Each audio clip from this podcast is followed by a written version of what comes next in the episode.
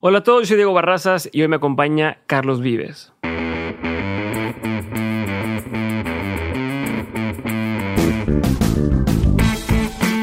Bienvenidos a un nuevo episodio de Dementes, el programa en el que tengo conversaciones reales, prácticas y sin censura con las personas que salieron del camino tradicional para hacer realidad sus proyectos y se han convertido en una referencia para su industria. Hoy tuve el gusto, el honor y el gran placer de platicar con el gran Carlos Vives.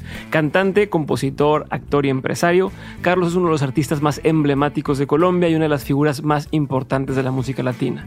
Durante su carrera, Carlos ha vendido más de 20 millones de álbumes en todo el mundo y es considerado un pionero del nuevo sonido colombiano y latinoamericano. Fue el primer artista colombiano en ganar un premio Grammy y hasta la fecha se ha llevado a casa dos Grammys y 14 Latin Grammys. Además de esto, ha dado más de 70 conciertos alrededor del mundo y colaborado con otros grandes artistas como Alejandro Sanz, Rubén Blades y Ricky Martin. En el episodio de hoy hablamos de los inicios de Carlos y cómo se ha convertido en quien es el día de hoy, sobre confiar en su talento, ser auténtico, mantener esa esencia como artista, tomar riesgos y muchos temas más. Les advierto nada más que esta sesión fue grabada a distancia, entonces hay un par de momentos donde se escucha cierta interferencia, pero hicimos lo mejor por limpiarlo y que no tuviera ningún tipo de incomodidad. Así que creo que como quiera se entiende el mensaje que viene a dar Carlos Vives y aunque ya hayas escuchado a Carlos Vives hablar antes, creo que nunca has escuchado lo que vas a escuchar ahora, así que espero que lo disfrutes y aquí te dejo este episodio con Carlos Vives. Carlos, te agradezco mucho y bienvenido. Eh, como sabes, este, el, podcast, en el podcast tenemos conversaciones con la gente que no se fue por el camino tradicional, ¿no? Tú eres un gran, gran ejemplo de eso, eh, que a lo mejor a la gente hoy se le olvida porque te reconocen eh, como este artista internacional que llevó el nombre del vallenato eh, a todo el mundo. mucha gente te ha seguido después, has colaborado con un montón de artistas, como el caso ahora de Ricky Martin con, con Canción Bonita, pero a veces a algunas personas que no estamos en Colombia se nos olvida que tú empezaste en el mundo de la actuación y que incluso al principio, bueno, antes de esto estabas en, publicidad y antes de eso estudiaste tantito ontología y tal, ¿no? Pero hay gente que no se creería que tus primeros años como cantante no te fue tan bien, ¿no? O sea, y yo quiero entender ¿por qué decidiste? Ya estabas teniendo una carrera exitosa en la actuación, ¿no? O sea, te iba muy bien, ya estabas agarrando muchísimo reconocimiento, dijiste, ¿sabes qué? Me la voy a jugar y me voy a ir por la música, ¿no? Este, y en esta primera faceta eh, que dijiste, oye, un disco, híjole, no le fue tan bien como, digo, obviamente comparado con lo que eres hoy, este, y seguiste ahí, y seguiste ahí, y seguiste ahí. Pues fueron cuatro discos de esa, de esa época. ¿Qué está pasando por tu cabeza? ¿Cómo decides tomar esa decisión? Por qué lo haces y por qué no irte por el camino, entre comillas, fácil, que era seguir actuando. Sí, Diego, no, eh, digamos que no fue tan apartado lo uno de lo otro realmente, porque sí, no, terminé la universidad, estaba haciendo publicidad por un lado y estudiaba en la Escuela Nacional de Arte Dramático por el otro, y cantaba en los bares. Tuve una novia que era mesera en un lugar muy especial y allá entonces yo también me hice mesero y en ese lugar me dieron la oportunidad de cantar. Empecé a cantar en esos sitios, después eh, cantando en lugares, en bares, me vieron y me llevaron a protagonizar una novela, era una, más bien novelas como de bajo presupuesto, de mediodía, sobre la vida como de un joven que quería ser cantante y en su familia se oponían. Algo así empecé por ahí. Luego terminé en un programa de niños que se llamó Pequeños Gigantes, cuatro años, era un programa de lunes a viernes en la, programa, en la programadora del canal más importante de la televisión de mi país, donde, donde por primera vez me dieron la oportunidad de ir a un estudio a grabar canciones para luego interpretarlas en el programa. Y eso me encantó porque, bueno, empecé a, encontrar ese, ese, ese punto de, de, cantar y de grabar. Y luego pasé a las novelas del prime time, novelas ya más de la noche, de un estilo muy particular, además, porque como no vendíamos novelas, no hacíamos novelas para exportar, sino que eran novelas de consumo local, nuestros temas eran siempre de la costumbrismo, eh, regionalismo, somos un país de regiones, somos varios países en uno solo, entonces yo hice de un ciclista del Tolima, de un boxeador de Cartagena, gallito, un vallenato, gallito, es decir, hice muchas cosas, pero siempre llevaba la música y la, y cuando mis novelas se empiezan a exportar, que Gallito pega en Puerto Rico, me llevan en el año 87, que es el año en que conozco a Ricky en un almuerzo en su casa, me firma por primera vez CBS y que había para un galán de telenovelas eran las baladas, porque ya la música tropical para los que eh, respondían a ciertos formatos o los baladistas románticos, galanes, y yo empecé a cantar las canciones de esas novelas y grabé un álbum para CBS que me firmó por primera vez en Puerto Rico eh, de, de, compositores como Jorge Luis Piloto. No podrás escapar de mí, donde vayas iré por ti, tu amor se me ha subido a la cabeza. Eh, y, y, no es que me estuviera yendo mal, lo que pasa es que, claro, eh, yo, digamos, con la formación que traía de alguna manera de, de, de crianza y luego en mi trabajo actoral, eh, sí, por supuesto, sentía que al final lo que estábamos haciendo era como la copia de una copia de la copia. Ya. Sí, porque era la corriente, las corrientes pop en ese momento. Una fórmula. una fórmula y bueno, a ver, yo nunca le he hecho por la música. Como colombiano somos realmente melómanos. Hemos cantado música de todas partes. Nos gusta la música de México, nos gusta la música de Argentina, yo era loco con todo el rock argentino, con el que me crié ya aquí de, universitario y de, de, mi vida suramericana, del rock en mi idioma, pero oía música latinoamericana y la salsa y de Cuba y de Puerto Rico. Hemos sido criados con amor como por todo eso y por eso yo creo que hay una ventaja que tiene el músico colombiano que puede trabajar en diferentes formatos. Ajá, sí, sí, sí. La cultura por esa educación. Pero, pero sí, sí empecé a pensar en, un poquito como empezar a mirarme hacia adentro.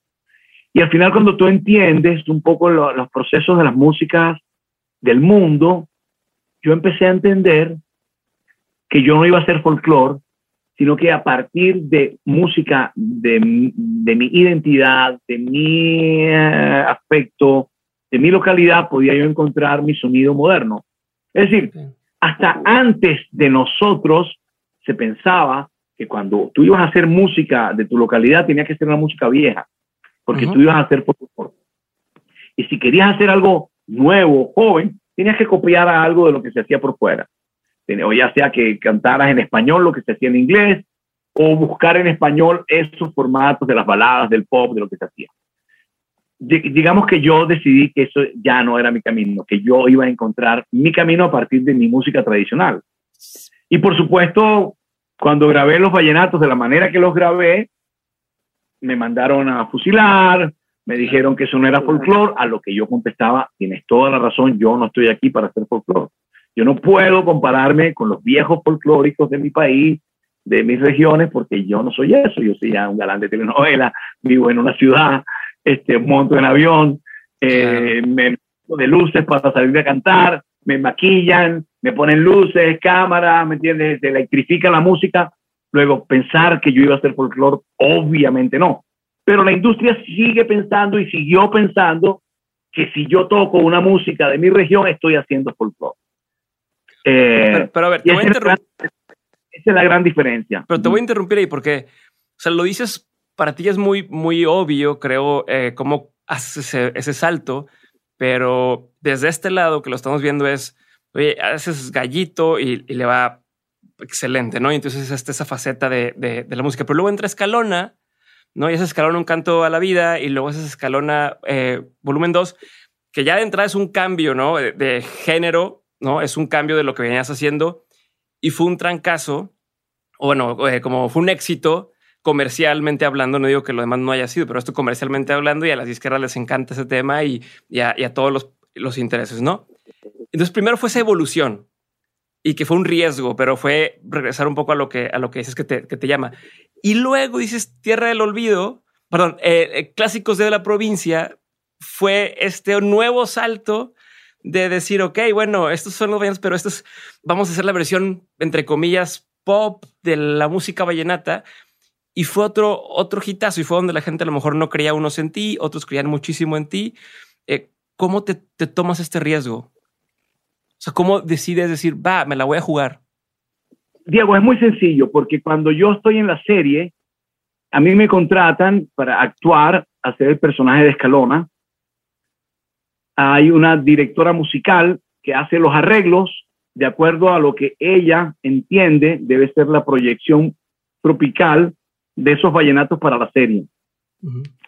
Cuando yo grabé la serie, que fue Escalona, fue un personaje compositor que estudió con mi papá en el colegio. Es decir, la gente se impresionaba porque yo no tenía que estudiarme la música de Escalona porque yo me la sabía de niño. ¿Sí?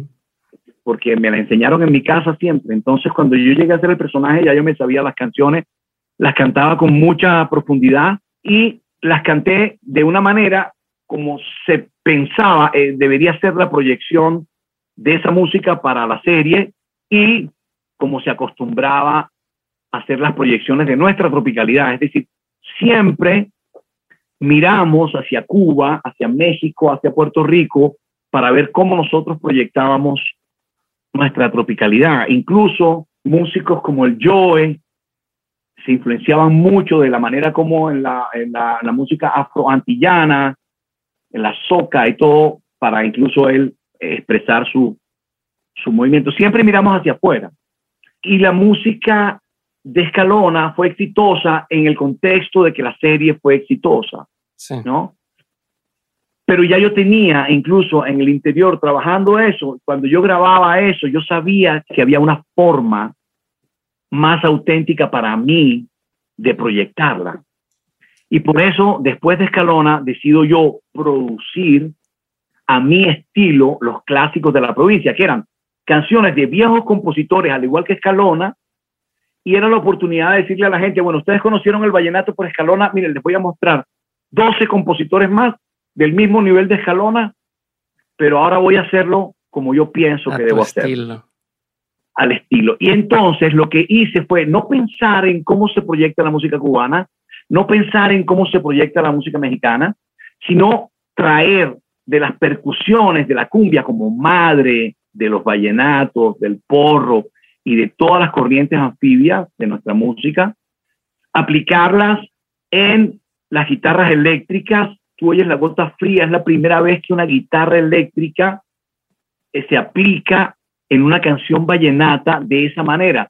Ya no tratando de hacer el compás eh, tradicional del vallenato en una guitarra para que adorna, sino trayendo la guitarra a la percusión que sonaba muy rockera. Entonces incluso la gente decía, Carlos Vives cogió rock y se lo puso al vallenato. Y dice, no, no, no, no, no, es diferente. Carlos Vives no trajo rock y se lo puso al vallenato. Carlos Vives descubre el rock dentro del vallenato. Es decir, si yo aplico con mi guitarra, si yo aplico con mi guitarra, pásame cualquier clase de guitarra, este, la percusión en la guitarra eléctrica y si es una Stratocaster, eso suena rockero, pero eso le pertenece al vallenato, eso le pertenece a la madre que es la cumbia. Yo lo que estoy aplicando en los instrumentos eléctricos, una nueva forma, ¿sí? De, de acompañarlos, ¿no? Entonces, era eso. Y lo mismo pasaba en los teclados, cuando Carlos Iván eh, en Distrito, eh, que es el pianista de la provincia, de todos estos, de todos estos tiempos, este, lo, lo aplicaba, eh, sonaba muy funky. Y la gente decía, ay, mira, mira, ese man está metiéndole funky. No, no, no. Resulta que aplicar ese, esa percusión vallenata en los teclados, pues sonaba funky. No, pero no es, voy a ver qué funky y si lo meto a la fuerza. No, no, el proceso ha sido mucho más natural. Eh, por eso el término fusión a mí no me cuadra mucho, porque la gente dice, Carlos Vives fusionó el vallenato con el rock. No, no, no, no, no. Somos ya fusión.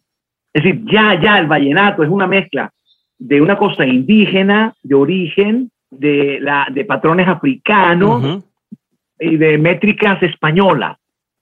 Ya, ya lo que, ya, ya lo que subimos nosotros ya, ya, es, una, ya es una función. Ya, ya, porque yo no estoy funcionando, yo estoy tomando de cada esa herencia lo que yo necesito para hacer mi cosa, pero la fusión ya soy yo. La fusión ya es mi gente, la fusión ya es mi pueblo, el mestizaje, ya la fusión es nuestra música. Sí, ya, es, ya es una... Fíjate, esa, eh, fíjate un, un, corrido mexicano tiene ska del sur, ¿verdad? Tiene polka, tiene polka, tiene lo indígena, ¿no? Tiene toda la Europa y todo el sur lo baña no, y el mismo eh, género va evolucionando, ¿no? Y en 100 años van a agarrar lo que está ahorita y lo van a también evolucionar, ¿no? O sea, pero es interpretarlo. y, fíjate, fíjate una de las contradicciones del folclore. Eh, eh, entonces, si no tiene acordeón, no es folclore. Y cuando no existía el acordeón, ¿qué era? Porque es que el acordeón llegó de Europa. ¿Sí? Y entonces yo me imagino cuando pusieron en esa música la primera vez acordeón habrán dicho, no, eso, eso no, eso no es, eso es de Europa, eso no es de aquí. No, no, no, eso es de aquí. Porque el campesino que en México recibía un acordeón y el campesino que en Colombia recibía un acordeón, el man era, tenía a Europa en su brazo. Es decir, Europa siempre ha sido un norte para nuestra América. Entonces, de Europa, wow. Hey, campesino, llegó este acordeón de Europa. Uy, tengo Europa, quiero tocar polcas, quiero tocar mazurcas, quiero tocar, ¿no? Valses, quiero tocar, ¿me entiendes? Sonetes.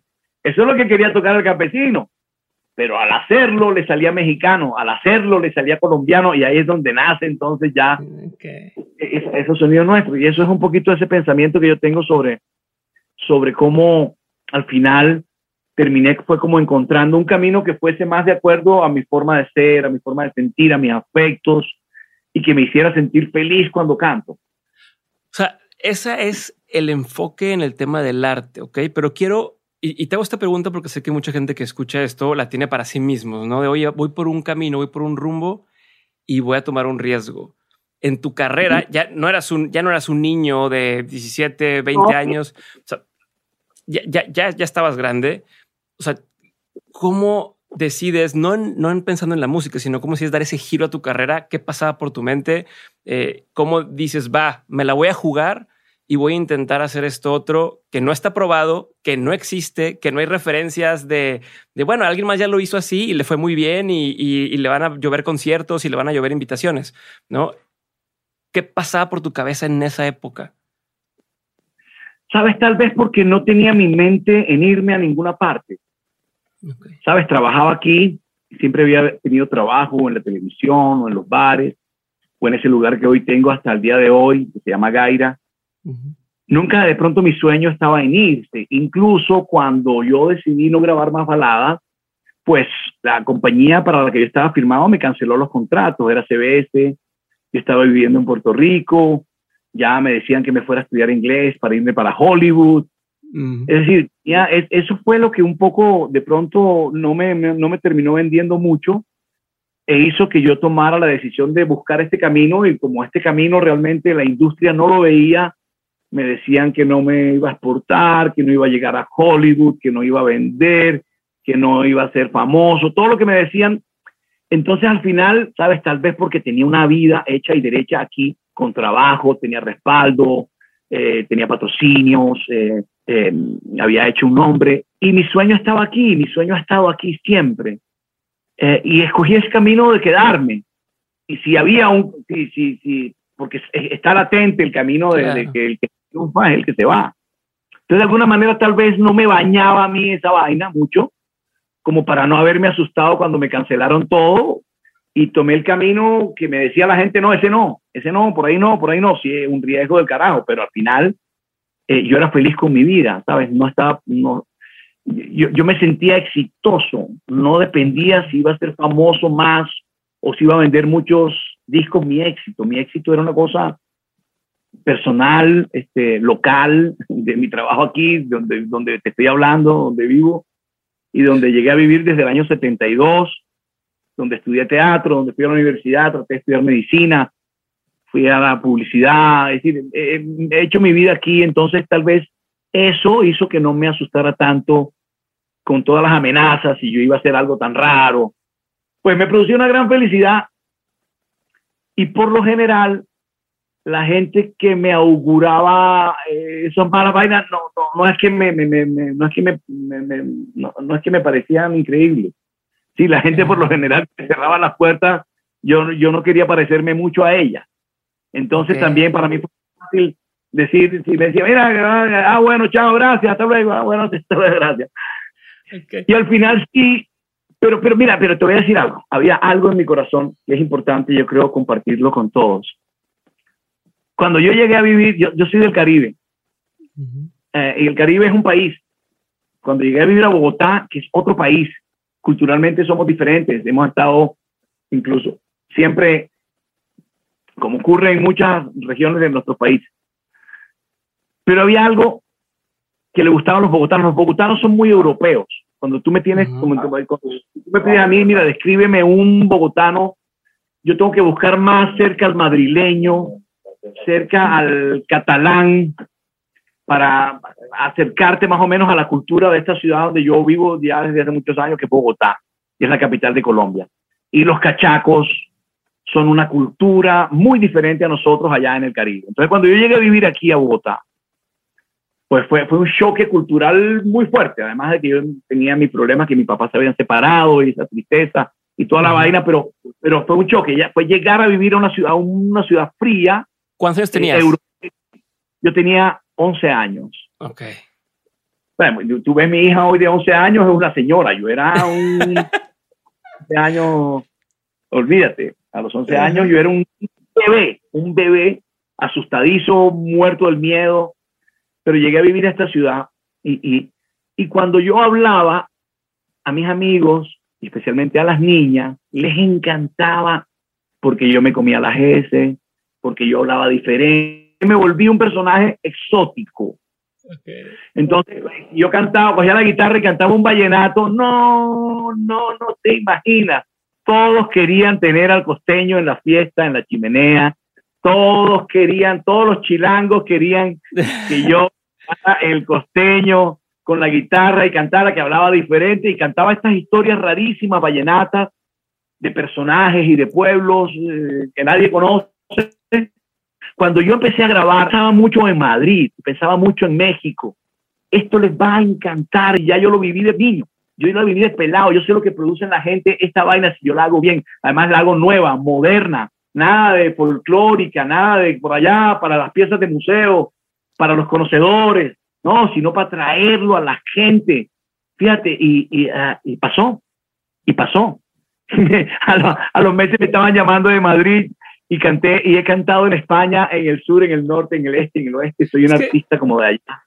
Es que eso es, es, es, muy interesante y quiero así separar varias partes de lo que me mencionabas ahora, ¿no? Que por un lado me queda claro que ser el diferente, más que hacerte sentir mal, te daba este, esta sensación de, de pues te empoderaba, ¿no? Te decía, oye, vamos bien, vamos bien. Exacto, por un lado. Y por otro lado, me da mucho la atención el cómo si estás casado, entre comillas, o, o atado a tus raíces, pero no de esta forma eh, demasiado eh, eh, romántica, idealista, purista, de es que esto no se debe tocar. Tienes sabes medir el dónde tiene que ir para que sea suficientemente tradicional, pero a la vez que sea internacional. Así ya te quiero preguntar, porque hay muchos artistas en artes plásticas, en poesía, en, música y demás, dicen es que yo quiero mantener mis raíces, pero eso los limita solamente a, cierto espacio. ¿Dónde se pinta la raya o cómo, cómo logras hacer algo que sea internacional sin perder esta esencia de, de, de quién eres, este sello que tienes? Y, y, también te lo va a complementar con esta otra pregunta, que es parte de lo mismo. Durante, o sea, llevas más de 30 años de carrera, éxito tras éxito tras éxito, todo tiene tu sello, todo se siente Carlos Vives, no estás persiguiendo el, la nueva, este, el nuevo género, el nuevo, la nueva moda, la nueva tendencia. Y sin embargo, te invitan a colaborar muchos de estos eh, nuevos artistas, hacer cosas con ellos y dices, ok, estás hasta cierto punto yéndote en contra de lo que te aconsejan normalmente, ¿no? Entonces quiero entender un poco ahí cómo, cómo lo piensas, cuál es tu postura ante todo esto. Yo, yo te hago una pregunta. Mira, el, el, rock and roll fue la industrialización de un folclore. Pero nadie dijo que los Beatles hacían folclore. Nadie, no escuchaba a nadie diciendo, mira qué lindo folclore hacía Elvis. Ajá. ¿Sí? Ni, ni, nadie dice, hombre, es que los Rolling Stones y todos los grupos importantes cogieron su... Y cuando, este, ¿cómo se llama? Cuando Sting venía al Caribe y tocaba en los bares en San Martín o en no sé dónde, eh, ¿qué era lo que tocaban? Nadie decía que ellos tocaban folclore, porque ellos fueron la industrialización de un folclore. Es decir, a mí todavía me dan premios de folclore. Acabo de recibir cinco premios con canciones que de nada tienen de folclore y como que me tienen que dar algo a mí. Música folclórica, Carlos Vives. No, no, Carlos Vives no es folclore ni antes ni hoy. porque, no, porque la visión de Carlos Vives sobre el folclore es que el folclore no se graba, el folclore no se lleva a un escenario. No, no es, ¿me entiendes? Eso, eso no es folclore. ni siquiera las danzas folclóricas, vamos a ver las danzas folclóricas de México. No, no, no, no, las danzas folclóricas de México no son danzas folclóricas, son proyecciones folclóricas de eh, danzas Representaciones pero no somos nosotros los que seguimos diciendo es que hay una industria, entonces la academia tiene que dar premios folclóricos y, y eh, yo creo que debe haber documentos folclóricos, pero los que grabamos discos estamos haciendo o pop, o estamos haciendo o rock, o estamos haciendo urbano. El territorio donde nace la música urbana es el territorio de las cumbias y del típico en Panamá. Lo que se llama reggaetón tiene un origen en eh, Panamá como movimiento y antes de los grandes nombres, de los grandes artistas puertorriqueños, incluso colombianos que han sonado dentro del género, está la historia del general, de, la historia de muchos músicos que en Panamá generaron todo este movimiento. ¿Y cuál es el origen de eso? Además de las influencias del hip hop y de las cosas de Estados Unidos que siempre nos han influenciado naturalmente, las cumbias, los tamboritos, la música típica panameña, eso es lo que está en el origen de todo esto. Entonces, hoy es muy fácil que inviten a Carlos Vives, porque Carlos Vives se nutre de ese territorio que al mismo tiempo nutrió todas estas corrientes nuevas. No todo lo que es urbano se llama reggaetón. Es decir, cuando uno entiende las diferentes vertientes que tiene todo esto, uno entiende eso. Entonces, también por eso es muy fácil que, de, que, a, que, a, que a estos pelados boricuas les guste el vallenato y que me inviten para yo ponerle eh, o que Sebastián Yatra haga, eh, empiece cantando, ¿cómo se dice? Este, son muchos años que pasaron sin decirte quiero, y en verdad te quiero. Como un vallenato de estos viejos que nos gustaban. Este, porque al final eso es lo que ellos quieren, que uno ponga eso, ¿no? Claro. Que es algo que va ahí de la mano. Si yo canto eso, si yo cojo una cajita, una, el acordeoncito y digo, déjame robarte un beso y pongo el cajero y el de la guacharaca, alma. ¿Cómo? Y la gente va a decir, oh, qué vallenato, Carlos sí es auténtico. ¿Sí? Pero si salgo al lado de Sebastián Yatra usando computadores, vestidos de no sé qué más vaina, con los chicos de no sé qué más vaina, la gente dice, ¿qué es eso? Pues para mí en la esencia sigue siendo la esencia vallenata. Lo que pasa es que yo no hago folclore, pero esa es mi esencia y, y está en mi forma de hablar y está en mi forma de cantar. A la gente que he producido, que se han acercado dentro de esta corriente, cuando vino Fonseca por primera vez, eh, cuando Juanes se inspiró con la Tierra del Olvido por primera vez, cuando aparece Sebastián Yatra y cuando aparecen todos. ¿Qué me digo? Yo digo, ah, cantemos como hablamos, cantemos como hablemos, ¿sí? Cantemos como hablamos, ¿sí? Porque estamos acostumbrados a que todo tenía que ser, ¿me entiendes? Como que, ¿me entiendes? empezamos a dejar, empezamos, hablamos de una manera y cantábamos de otra de las cosas que yo encontré en mi vida fue empezar a cantar como hablo. Este, y eso tiene musicalidad, eso tiene una cosa particular, ¿no? Este, bueno, no sé, ya estoy hablando como loco, pero... No, no, no, perfecto. No, y eso hace que me haga muchísimo sentido eh, lo que escuchas en Canción Bonita con, con Ricky. Hace todo el sentido. O sea, hace esta mezcla de todo y además la temática, ¿no? De, de, cantarle un poco a Puerto Rico y demás. Dices, wow, ¿no? Y, y, es esta esencia de lo que tú has hecho con tu música más, más de Ricky, hace todo el sentido del mundo. Quiero tocar un par de temas más. Uno, eh, hace rato lo mencionabas, de, que tú nunca pensaste en quiero salirme de aquí, quiero hacer esto más grande. Has, logrado llegar a muchísimos lugares y en una entrevista te escuchaba decir, te preguntaban, oye, y Asia, ¿no? ¿Cuándo vas a llegar a Asia o tal? Y tú decías, pues cuando me invite, no, pero yo no estoy pensando en eso. Me llama la atención porque esa entrevista es más o menos reciente. ¿Cómo te has mantenido de esa forma toda tu carrera? O sea, ¿cómo, cómo has evitado que se te suba? No, eh, oye, premios, fuiste el primer premio Grammy eh, en Colombia, te llegó un montón de premios Grammy, premios Latin Grammy, Salón de la Fama, Billboard. O sea, ¿cómo es posible que alguien que le apuesta algo cuando nadie cree en, esa, en, ese, en él eh, y le atina y le vuelve a atinar y le vuelve a atinar, no diga soy un chingón, no? Este, yo les digo a todos qué hacer. ¿Cómo evitas eso? ¿Cómo evitas la soberbia? ¿Cómo evitas también, no, y no solo por el lado negativo, sino cómo evitas el querer llegar mucho más lejos y estar pensando en, bueno, ya llegamos a tal lugar, ahora vámonos a Estados Unidos, ahora vámonos a Canadá, ahora vámonos a, a Hong Kong o lo que fuera. A mí me gusta ir donde me quieran, donde yo no tenga que explicarme mucho, donde la gente, si yo no hablo ese idioma, consigan un traductor. Sí, donde a uno lo valoren de verdad. A mí me gusta ir. Donde no, donde uno tenga que esforzarse por hablar la lengua de otra vaina para hacer el ridículo y esa vaina, a ver si uno logra esa vaina, yo no quiero estar ahí. Yo no quiero estar ahí.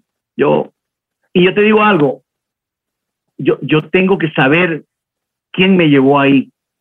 ¿Sabes? Porque yo hice algo en Colombia y fueron los mismos colombianos que se llevaron el disco para otros lados.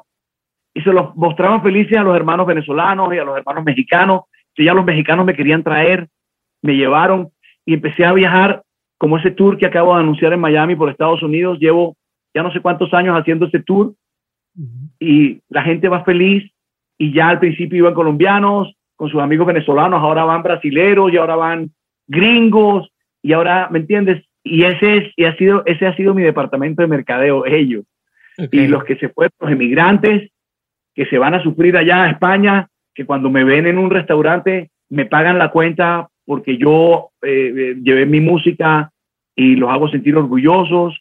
Y esa gente que ha tenido a veces que irse de nuestros países por toda la situación de nuestros países y que sienten con nostalgia un país que, ¿entiendes?, que tuvieron que abandonar.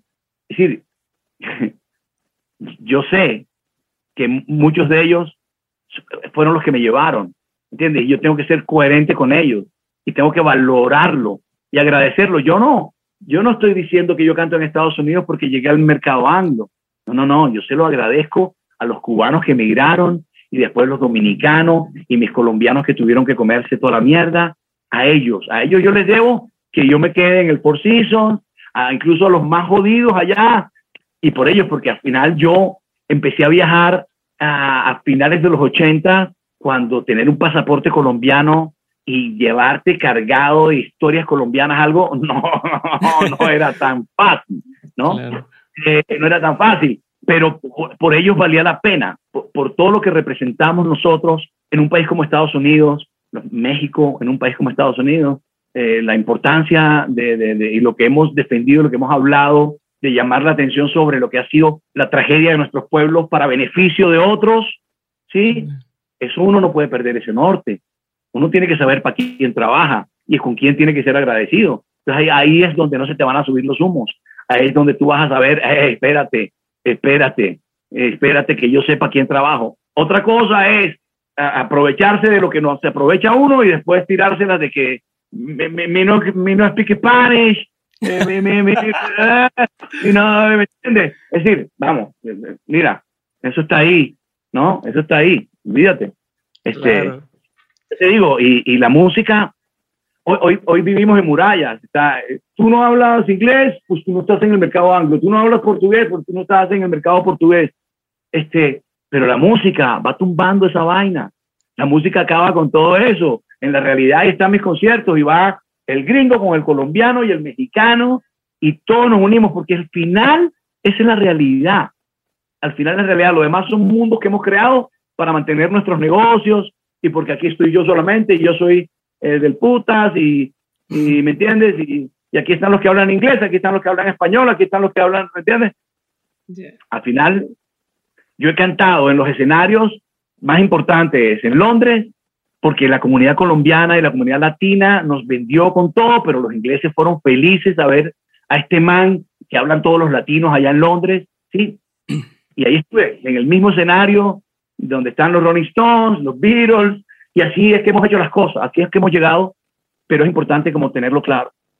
Sí, pero me, gusta mucho porque me da mucha tranquilidad el que, el que hayas llegado lejos siendo lo que quieres ser y no el querer encajar en, en, los nichos en los que están populares en ese momento, porque luego igual la popularidad va cambiando, ¿no? Y va cambiando de forma y, y lo que tú has logrado es mantener una esencia. Y hablando de esa esencia, ¿cómo logras mantener esa esencia, pero mantener también relevante con el tiempo, que es algo que tú has logrado muy bien y, y que no importa el tiempo, parece que, que, siempre sacas algo que pega y siempre sacas algo que pega y siempre sacas algo que pega y es relevante con los tiempos sin perder tu esencia. ¿Cómo logras eso? Uno, uno tiene que entender, Diego, que así como hablamos del acordeón Y eh, después vino esa guitarra, esas guitarras, las guitarras eléctricas y los, los, computadores son nuevos instrumentos, son nuevos acordeones, son nuevas guitarras eléctricas, nuevas formas, nuevas formas para seguir trabajando estos fondos o estas esencias. Al final, a entender, y, sí, a mí hay cosas del reggaetón, unas que me gustan más, otras que no me gustan tanto, eh, como en todo, como en todo, hay, cosas de lo que hacemos en la música de México que me, me, llegan más, otras no me llegan tanto, pero en todo, en todo hay cosas como para todos los gustos, para todos los colores, y, eh, y no hacerle el fo, decimos, no hacerle el fo a nada, a nada de la música y entender cada tiempo y entender, por más absurdo que a veces te parezca, o por más, yo, yo, yo, soy de una línea romántica, educado bajo la severidad del bolero, ¿me entiendes? De serenata, yo soy de serenata, de, de coger la guitarra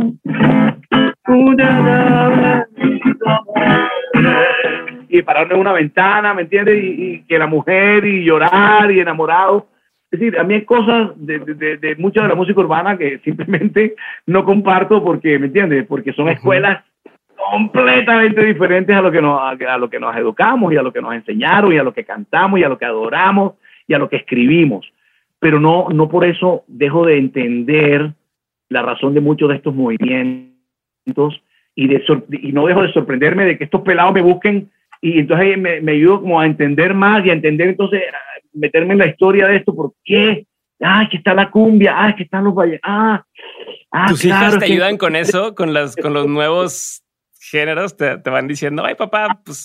Sensacional. Y ahora todo mi equipo es nuevo, trabajo con un equipo de producción que es mi ahijado, yo criado por mí en esto de la música, eh, pero que se fue a estudiar a EMBA y entonces ya conoce todo lo que se usa, los computadores y estos músicos que han trabajado conmigo aquí en Gaira en los últimos seis, siete años, que también son, entienden este computador como un gran instrumento nuevo y con ellos me meto ahí, entonces Encontramos la manera de seguir proyectando esto y, de, por qué no eh, competir, de por qué no tener la, la, la, despachatez y la caradura de decir, ah, sí, esto es lo que estás haciendo, mira, ve, te voy a poner algo aquí también que puede.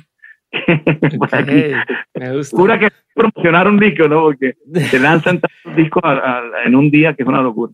Sí, me gusta. Oye, te voy a cambiar por completo de tema. En el podcast hacemos unas preguntas concretas en la parte final de la conversación. La pregunta es concreta, la respuesta no tiene que serlo. Contestas y avanzamos, ¿no? Y, hago énfasis en que no tiene que ser una respuesta rápida. Tú puedes tomarte tu tiempo, ¿sale? Pregunta número uno. Carlos, ¿cuál ha sido uno de los peores consejos que te han dado? Peores consejos que te han dado, sí. Sí, sí, no, no, no trabajes con el vallenato, eso no es para ti. Okay. Ya quedó claro que no tiene nada que ver eso. Segunda pregunta, ¿cuál ha sido uno de los mejores consejos que te han dado en tu carrera? Eh, no, te olvides que trabajas para la gente. Es esto que me decías ahora, ¿no? De, no olvidar de dónde vienes y quién te está, tu equipo de, merch, de, promoción que dices. La que te compra el piquete, el que fue a verte a no sé qué, el que ahorró para comprarse el cassette, eso para ellos estás trabajando. Ellos son los que te necesitan y eh, tú eres para ellos y ellos son para ti.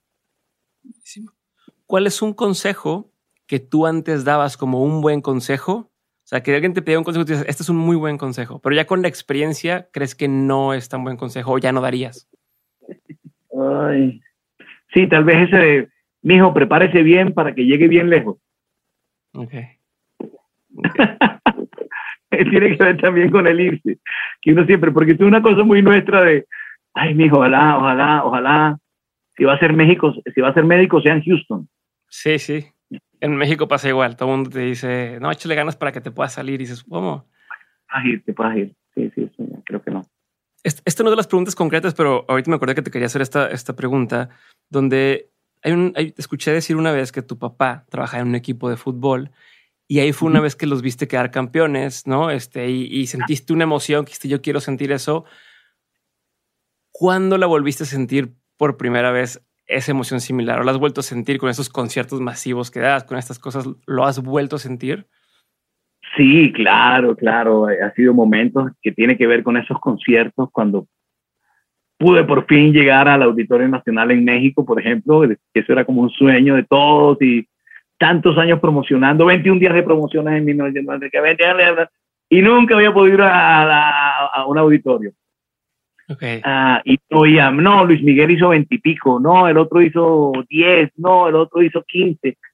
Y no, yo hice uno, marica, y esa vaina yo no podía, yo no lo creía. O el día, o, cuando nos ganamos los Grammys, o la primera vez que estuve nominado, tuve nueve nominaciones al Grammy, no me gané ninguna, fue como de irte del cielo a, la tierra otra vez, ¡pah! O la primera vez que llegué a la Plaza de las Ventas en Madrid, eso como que veníamos de, hey, no va a pasar nada con los vallenatos, a de repente estos escenarios, ¿sabes? Esa emoción, esa emoción fuerte. Oye, ¿y has dudado en el camino? O sea, ha habido momentos en los que dices, hijo, se me hace que esto ya, ya se acabó o ya no, no va a avanzar. Claro, claro, claro, claro. Claro, por supuesto, porque... ¿Te acuerdas de un momento en particular?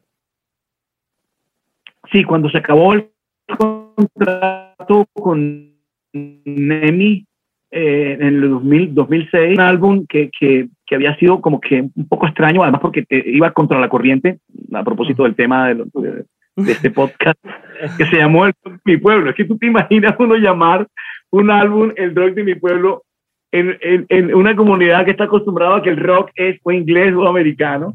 Y entonces me decían, eso no es ningún Yo te descubrí con ese disco. Yo decía, es el rock, pero de mi pueblo. Es que yo no sé de qué pueblo eres tú. Tú tienes que ir a mi pueblo para que conozcas entonces por qué este es el rock de mi pueblo. Te hice ese disco y yo me quedé sin trabajo. Se acabaron las disqueras, mi equipo no, no supo cómo mi, equipo de management y en ese momento, pues la verdad no supimos cómo seguir en la industria conectados, tuvimos como conversaciones, no pasaba nada. Y yo pues regresé como aquí a Bogotá, donde vivo, a mi teatro, donde he trabajado toda mi vida y tengo mi estudio y un restaurante y bueno, y trabajé aquí. Eh, me quedé haciendo cosas con artistas, no, produje a varios artistas, por ahí tengo en mi eh, sello de Gaira Música Local en Spotify, puedes encontrar varios de esos artistas. Y trabajando aquí en la localidad, tenía un musical para niños, tengo un musical para niños todos los domingos durante 12 años. Sí, yo no, no sabía exactamente lo que estaba pasando porque no podía reconectarme yo con la industria como habíamos estado hasta entonces, pero al final siempre me ha hecho feliz hacer mis cosas aquí también. Había nacido mi hija Elena y yo me la llevaba todos los domingos recién nacida para el restaurante. Grabé con varios artistas colombianos una saga de, de, eh, poemas de un poeta colombiano, Rafael Pombo, y con un actor eh, recreamos al personaje de esta Bogotá de 1830. Le pusimos música a muchos de sus poemas. Hice un, musical para niños basado en, los poemas de él, que eran fábulas de esa época, de esos tiempos. Entonces ahí me, me, me, me, inmerso en todo eso. Recuerdo que con los álbumes de Pombo nos ganamos un Grammy a, disco infantil. Pero claro, ya como desconectados, ya desde un sello muy humilde aquí que se llama Gaira Música Local, ¿no? ya sin, sin estar conectado con ninguna gran compañía de discos. Y, no bueno, te buscaban? O sea, ¿no te buscaban? Eh, sí, sí, sí. Sí, incluso eh, eh, le huí muchas veces a, increíblemente, increíblemente, por, cosas de, la vida. Pude haber regresado mucho antes si no le hubiera eh, huido a quien es hoy mi manager, que es WK, Walter Cohn, que es fundador de esa gran compañía hoy de música que es WK. Y yo no sé por qué, sabes, no sé, vainas de la vida. Tal vez porque también estaba, vivía en Miami en esa época y bueno, me iba muy mal con el matrimonio, también era, todo, todo se me dio como al mismo tiempo, entonces yo estaba como huyendo de todo, ¿no? Entonces nada, este, hasta que un día mi esposa Claudia me dijo, mira, hay una persona que te está buscando hace muchos años, que quiere trabajar contigo, quiere ser tu manager, viene de ser un presidente de una compañía muy importante y él quiere ahora estar del lado de los artistas y él quiere que tú seas su primer artista. Entonces, digamos que con él nació este sueño de regresar y de una compañía como la que hoy tenemos con WK eh, y, y Gaira Música Local. Y entonces, nada, fue como una nueva era realmente. De esa, de esa nueva era, eh, esta, eh, hay una canción muy simbólica que es Volví a Nacer. Que fue como ahí en ese momento de, de, de, y encontrar un equipo y, y, entender, entonces entender que hubo un cambio generacional en esta compañía, ¿sí? Porque curiosamente con esta misma compañía, unos años antes ya no había como que ganas de soñar, ¿sí?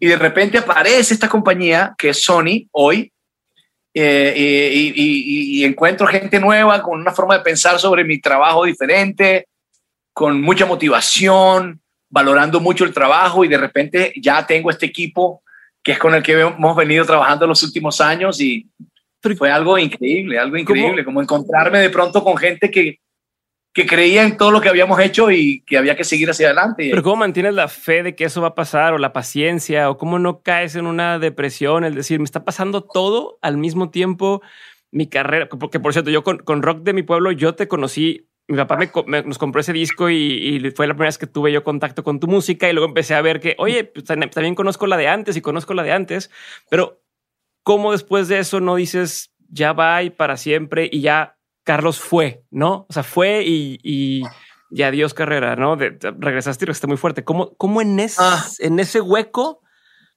cómo mantuviste la cordura y, y las ganas de seguirle dando? Porque pues no es como si nunca, si nunca hubiera pasado nada, lo entendería, pero si ya pasó y luego deja de pasar, uno extraña esas cosas. Porque, porque a veces la felicidad está en, en, en otras cosas, ¿no?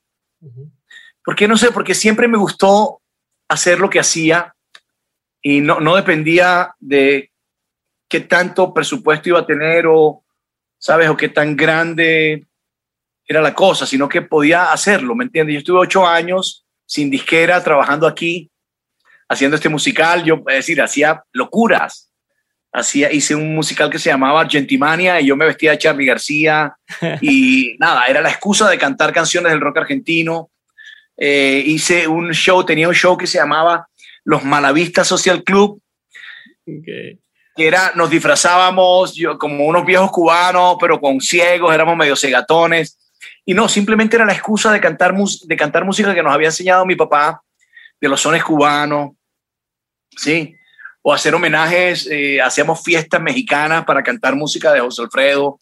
¿Sabes? Yo todos los días tenía que diseñar cosas para este lugar eh, y, al final eso me producía felicidad también, ¿sabes? Y, y nada, a lo mejor, es decir, no sé, a lo mejor si, si no me vuelve a llamar una disquera, ahí estaríamos con la misma felicidad trabajando. Yo creo que ha sido un poquito eso, como que dónde, dónde pongo los valores, ¿Qué, qué es lo que realmente valoro de mi trabajo. Sí, eh, había gente que se burlaba porque yo pues cantaba para niños los domingos y, y ya me había, ganado, me había ganado no sé cuántos Grammys y que, que, que yo hacía cantando para los niños. A ver, yo les decía, a ver, ¿te parece poquito? ¿Te parece muy poco tener unos niños a quien cantarle? A mí no me parece poco. Yo creo que es una bendición tener estos, los domingos llenos de niños, ¿no? Que me están escuchando, que vienen a... Eh, la verdad es que, no sé, tal vez donde uno pone los valores. Me regreso a las preguntas concretas, Carlos, y van dos más. ¿Qué opinión tienes que poca gente comparte contigo? ¿Qué opinión tengo que poca gente comparte conmigo? Y tal vez esa, que, que, que el folclore no se graba. Me gusta. ¿Qué es algo que la gente no sabe de ti y que si supiera le sorprendería? Es algo que la gente no sabe de mí, que si supiera la sorprendería.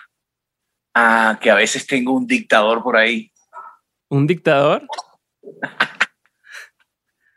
¿Qué te pasa las, las respuestas? ¿O un dictador? Tú eres un dictador. ¿A qué te refieres? que a veces tengo un dictador por ahí. Lección más memorable de tus padres.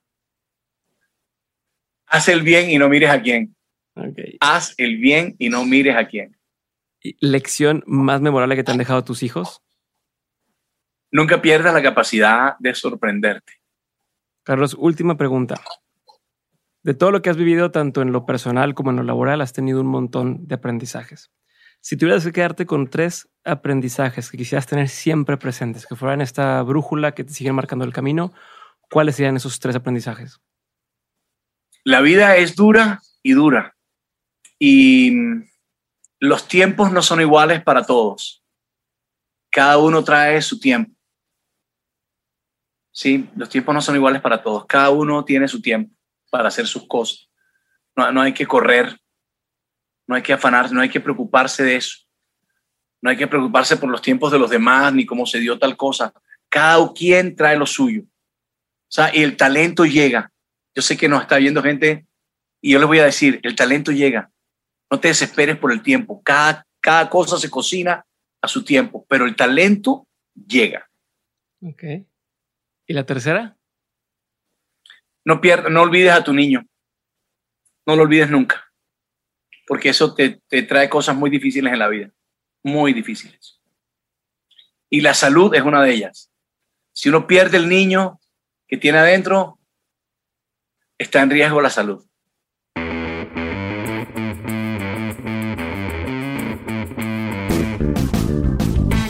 Muchas gracias por haber llegado hasta aquí y espero que hayas disfrutado este episodio con Carlos Vives. Si te gustó, nos vemos en Instagram para que me digas tu parte favorita del episodio y por favor etiqueta a Carlos, arroba Carlos Vives, en cualquier historia que compartas del episodio para que sepa que sí le gustó lo que hicimos.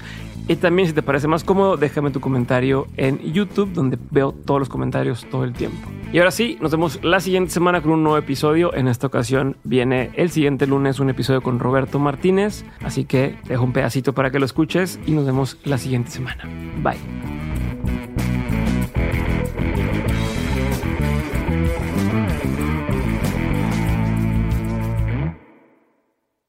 Ves que, no sé, güey, imagínate que Facundo se sube al volante con el escorpión dorado, ya no te metes para ver una entrevista a Facundo, sino te metes para ver la interacción entre el escorpión dorado y Facundo. O sea, ya son dos entes.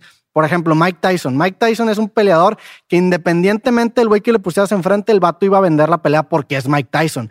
Las A-list celebrities son eso. Sin embargo, si a Mike Tyson le pones un nombre que también resuena, esa pelea en lugar de ser popular va a ser súper popular. Entonces entendí que la forma de lograr esto es trabajar en mi propia imagen y, y crear mi propio contenido para que no se vuelva simplemente un programa de entrevistas, sino que se vuelva una interacción entre Roberto y tal invitado. Y no sé qué y tal invitado. Entonces me encontré con el accidente bonito de cosas, que cosas este podcast que tengo con Jacobo, y lo que ese podcast me trajo es que me permitió desarrollar mi personalidad, entonces la gente ya conoce cómo soy, que me da miedo, que me gusta, mis posturas, entonces, por ejemplo, si yo invito, cuando invité a Tolini, pues conoce la gente mi forma de pensar y dice, no mames, Va la dinámica bueno. entre Roberto y a Tolini va a estar bueno, o si invito, no sé, a un sacerdote va a ser, no mames, entonces el, el hecho de, de en lugar de hacer eh, la, la conversación, algo con un punto de interés, lo vuelves con dos puntos. Entonces eso lo exponencia, güey.